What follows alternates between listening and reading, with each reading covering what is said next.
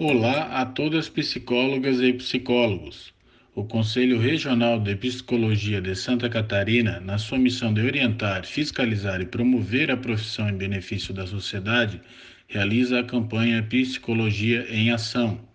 Nesta campanha, produzimos uma série de conteúdos para destacar o papel da psicóloga e do psicólogo em diversas áreas de atuação. O tema de hoje é Idosas e idosos em situações de violências.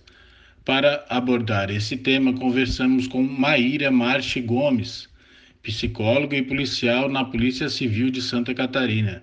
É também doutora em psicologia, mestre em antropologia social e especialista em saúde mental, direito penal e criminologia, psicologia jurídica, panorama interdisciplinar do direito da criança e do adolescente e também em sistemas de justiça.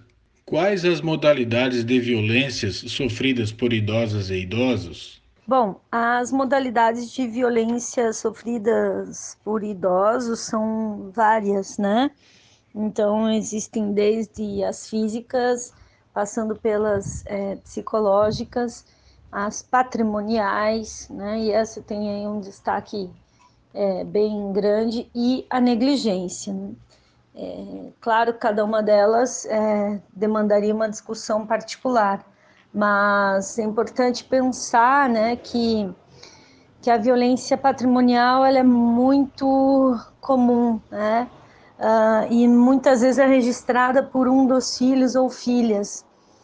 É, e como isso se dá? Né? Isso se dá porque esse idoso idosa, pela dificuldade de mobilidade, acaba precisando que alguém faça a retirada de, de benefícios né, no banco então acaba passando senha, enfim, para que vá até o banco tirar esses benefícios. Né?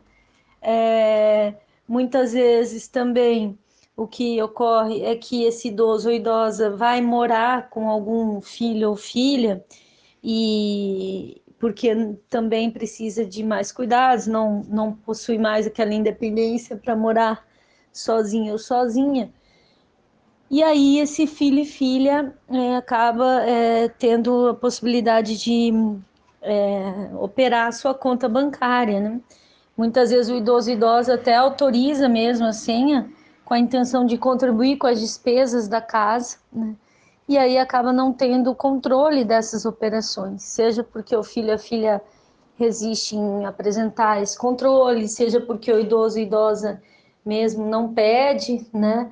uh, seja porque também não compreende né, aquelas operações, né? E, e aí uh, vemos esse, até mesmo questões de empréstimos bancários, né? É, comprometendo toda a renda, e aí muitas vezes essa é, dependência que iniciaria por ser uma dependência em termos de autocuidado, né, acaba se tornando também uma dependência financeira, né.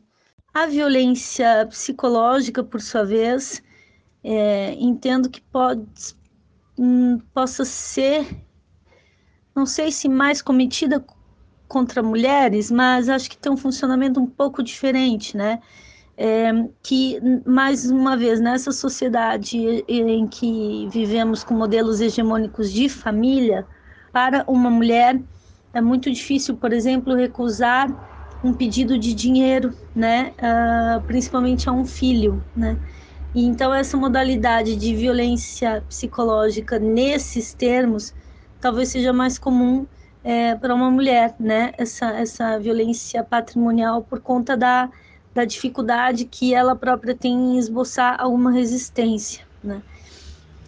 Também um ponto fundamental ainda na discussão da violência psicológica é a própria privação da liberdade que esse idoso idosa teria de exercitar a sua sexualidade, né? Porque hum, se já é delicado para alguns adultos permitirem que o filho adolescente e a filha exerça sua sexualidade, no que diz respeito ao idoso e idosa, isso é ainda mais comum, né? Porque há uma ideia de que, bom, a partir de determinada idade não haveria é, desejo, né? Desejo por muita coisa, né? Até não escutar esse idoso sobre a escolha de um de um restaurante, de um passeio qualquer, é, de uma roupa, até de um programa para assistir televisão. Então, como o idoso vai se submetendo a essas decisões, né? É, e, e, aí chegando, claro, o seu máximo na questão da autonomia dele exercer ainda a sua sexualidade. Imagina a situação de um idoso idosa levando para casa o seu namorado e namorada, né? Ou dizendo que vai sair para um encontro, né, com alguém. Algumas também é, modalidades de, de violência psicológica, né, se dão pela privação de autonomia, do exercício do desejo, como eu dizia, mas de uma maneira velada, né? Que é aquela, olha, não vou permitir que você saia, porque eu tenho medo que você sofra um acidente, porque eu tenho medo que você caia no golpe do bilhete, né? Quer dizer, uma ideia de uma certa vulnerabilidade desse idoso idosa que muitas vezes é, é maior do que aquela que de fato existe, né? É, e mesmo que haja a vulnerabilidade, né? É, muitas vezes não se não se procura criar é, alternativas criativas para lidar com isso e, e a resposta mais fácil acaba sendo então privá-lo de autonomia, né? Privá-lo de, de, de, espaços, né? É, que ele possa transitar e especialmente transitar desacompanhado desses filhos e filhas. Né? Em relação à dependência psicológica, também gostaria de dar um destaque para vários pontos, né? É, um deles é quando uh, não se avalia precisamente qual é o grau de vulnerabilidade desse idoso e idosa, né? E aí acabam tutelando de maneira exagerada esse idoso e idosa.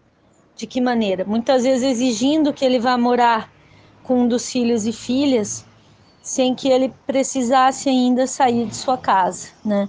É, isso se dá por, é, inclusive, dificuldade às vezes desses filhos e filhas irem até sua casa, fazer algum acompanhamento por conta da distância, né? É, e aí acabam muitas vezes optando por, por levar o idoso ou a idosa para morar consigo para facilitar esse dia a dia, né? É, agora, morar na casa de alguém, né, já é por si é bastante delicado. Imagine então quando não até haveria essa necessidade, né? Porque morar na casa de alguém, além de impedir que ele decore essa casa da sua maneira, né? Uh, que ele tenha que deixar alguns pertences pessoais, porque não tem como levar todos os pertences, né, para uma outra casa que já está ocupada, né?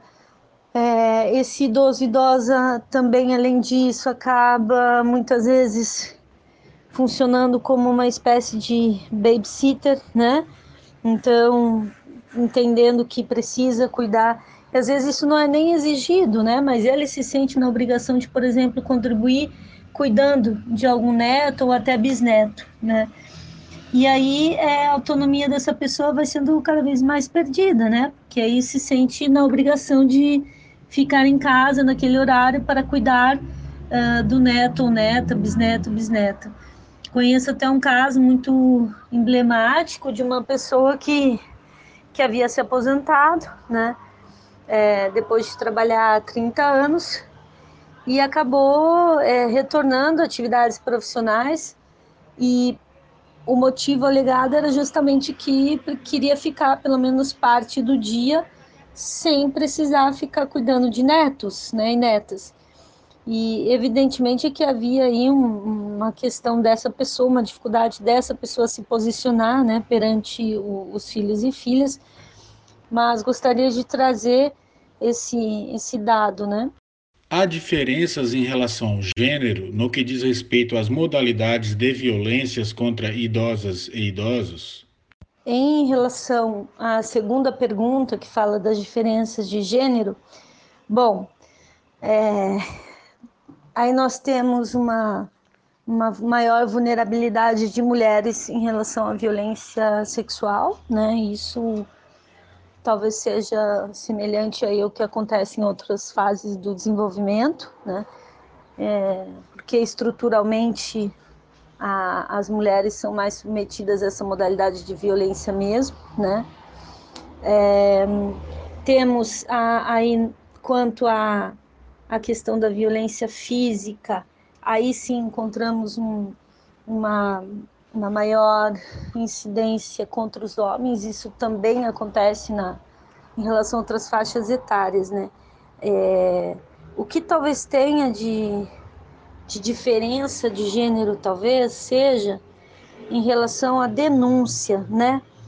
Porque hum, quando a gente pensa na questão do homem vítima de violência, né? É, é, independente da faixa etária, é muito difícil isso ser comunicado, né? É, numa cultura em que a masculinidade hegemônica seria associada à virilidade, é, para um homem comunicar que sofreu violência é muito delicado, né? E isso, na, na situação do idoso, se torna agravado por um elemento, né? Que já é a perda de virilidade que ele vivencia é, por conta mesmo da, da, da questão perda muscular, né? É, e há então a sensação de maior vulnerabilidade que é muito ameaçadora numa cultura em que a masculinidade é hegemonicamente associada à virilidade. E, bom, não dá para negar a relação de uma cer um certo modelo hegemônico de família que temos, que faz com que se pense que temos uma dívida para com o pai e a mãe, né? Uh, e, e aqui eu digo uma dívida que faz com que as pessoas se proponham a atender é, não apenas as necessidades básicas, que evidentemente isso né, é de, de nossa obrigação para com os ascendentes, mas digo muitas vezes de uma ideia de que precisa é, é, é, proteger, tutelar de uma maneira demasiado esse idoso, essa idosa, né? Então, acho que esse modelo é, que faz com que alguns filhos e filhas tenham até medo de serem chamados de filhos ingratos, ingratas, né? É, por não levar o pai e a mãe para morar consigo, né? Enfim. Há é, questões é, desse sistema familiar que, que são reatualizados nesse momento, né? Então, muitos conflitos desses filhos e filhas em relação a esses pais e mães acabam sendo reatualizados nesse momento e aí estando na posição agora inversa, né, daquele que teria mais poder perante eles, no caso, né, inclusive físico, né, mas também é, financeiro em alguns casos, né, é, e afetivo, por que não, né? É, esse adulto tem uma independência afetiva uh, muitas vezes maior que esse idoso que nesse momento da vida pode passar várias reflexões a respeito, né, do de como tem lidado com a sua vida, de como foi até então. Então, muitas vezes é uma uma vulnerabilidade psíquica, né? Mas há muitos, muitas situações em que é, isso acaba sendo usado pelos adultos de maneira indevida, né? Para é, é, como se fosse uma espécie de vingança, né? Dos seus, das suas histórias passadas, né? Da, da, das situações em que se sentiu violado, privado, né? Por parte desse pai ou mãe. Como se pode denunciar violências contra idosas e idosos? Pode ser o registro de boletim de ocorrência que facilita porque o boletim ele tem o nome do comunicante. Então por mais que a, a vítima negue é, existe a possibilidade de se chamar o comunicante né para trazer informações né.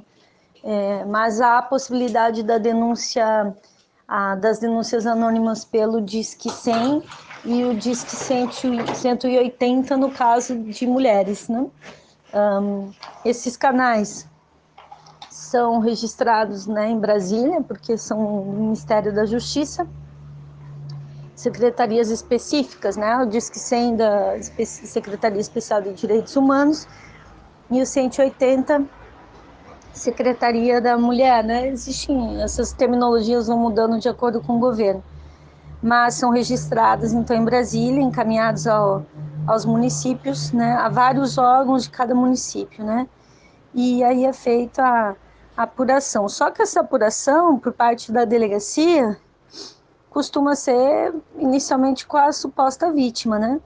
E aí, se essa suposta vítima nega, né, é, fica muito difícil isso gerar alguma investigação policial, né? É, evidentemente que poder, poderia gerar, né? Só que considerando a quantidade de procedimentos, né? É, o fato de que a denúncia anônima não tem nome do comunicante, não tem junção de nenhuma fotografia, nada. E aí a vítima recusando, é, primeiro que a polícia acaba daí dirigindo suas energias para outras situações, né? Porque acaba sendo um inquérito quase que fadado ao, ao, ao fracasso, né? Porque não, não vamos encontrar fundamento, a não ser que se ouvisse vizinhos e tal. Mas percebam que em termos de polícia, né, é, acaba sendo até um pouco é, violentador para a própria vítima é, fazer essa investigação se ela diz que não deseja, né? Evidentemente que o, o primeiro contato ali no atendimento é, com ela se faz em, é, perguntas, né, sobre será que ela não está sendo ameaçada, né, quais são os, os receios que ela possui, até se pensa na possibilidade, caso ela queira é, denunciar mesmo, de fato, reconhecer a violência sofrida e sair daquele lar, pode-se pensar em alternativas de encaminhamento, né? Mas o fato é que na delegacia a palavra dela acaba sendo determinante. Né? O que muitas vezes é comunicado por esses idosos e idosas é assim, eles não desejam que seja feito o inquérito policial, mas eles gostariam que o filho, a filha ou neto, neta fossem encaminhados para tratamento, muitas vezes de quadros de uh, aparente abuso e dependência de substâncias, né? Porque é muito comum o relato de que é, há um adulto com esses quadros morando com esse idoso idosa e de que se apropria dos, dos seus é, bens para manter essa dependência. E aí o, a solicitação desse idoso idosa costuma ser essa, né, do tratamento. E aí, então, o que a gente orienta é que a pessoa precisaria acionar né, o SAMU nos momentos em que essa pessoa estiver em crise e o SAMU encaminhar para a unidade de internamento para uma avaliação, né? Uh, diferente, talvez, e aí eu não poderia afirmar, de outros aparelhos como o CREAS aqui. Então, o CREAS talvez faça uma, uma investigação que, que daí contemple né, visitas domiciliares, entrevistas com vizinhos, enfim, é, dessas denúncias, né? Mas, e aí, caso constate maiores elementos, também o CREAS acaba nos uh, levando o caso, né? Mas a apuração da polícia acaba dependendo disso. Por isso, é, de fato, é muito frágil, né? Às vezes a denúncia anônima ela é feita de maneira incompleta também, não fornecem o nome corretamente, o endereço e, da vítima, isso acaba já de largada inviabilizando a apuração, né? É, e aí, se se fosse um pouco mais completa, melhoraria, mas o ideal de fato é o boletim de ocorrência para nós da delegacia.